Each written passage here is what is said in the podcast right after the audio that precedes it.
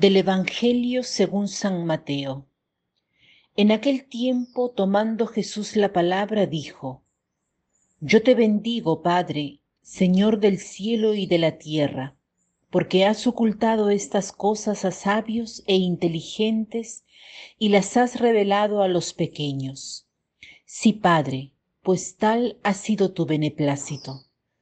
Todo me ha sido entregado por mi Padre y nadie conoce bien al Hijo sino el Padre, ni al Padre le conoce bien nadie sino el Hijo, y aquel a quien el Hijo se lo quiera revelar. Venid a mí todos los que estáis fatigados y sobrecargados, y yo os daré descanso.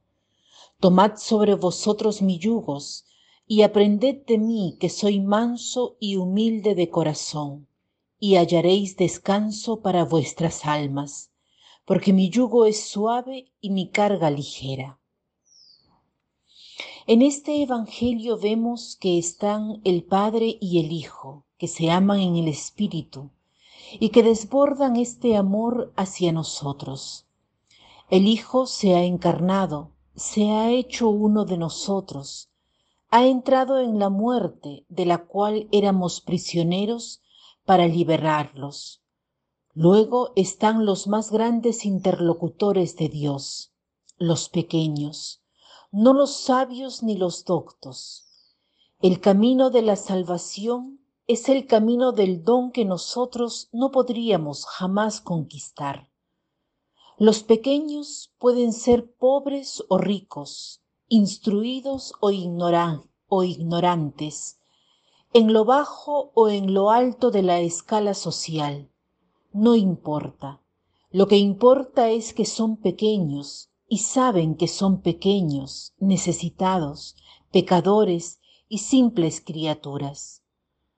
Los pequeños, incluso en condiciones distintas de vida, tienen algo en común, estar abiertos al otros y de tener la verdadera sabiduría la de quien sabe que la propia inteligencia, incluso siendo bella o grande, no está sobre todo. Pero si se abre a la luz divina, florece y da el fruto más bello, la comunión con Dios, que es la amistad con Él. El verdadero conocimiento es una relación y es amor. Bienaventurados los pequeños que están abiertos a la verdad, que tienen un rostro bien preciso, Cristo. Bienaventurados los pequeños, como Santa Catalina de Siena, a quien festejamos. Era analfabeta, sin embargo, la veneramos como doctora de la Iglesia. Puso su inteligencia y su corazón dentro de la relación con Cristo, y se convirtió en un faro de luz para muchos. Bienaventurados los pequeños, porque su respuesta es la alabanza, como vemos que Jesús hace hoy.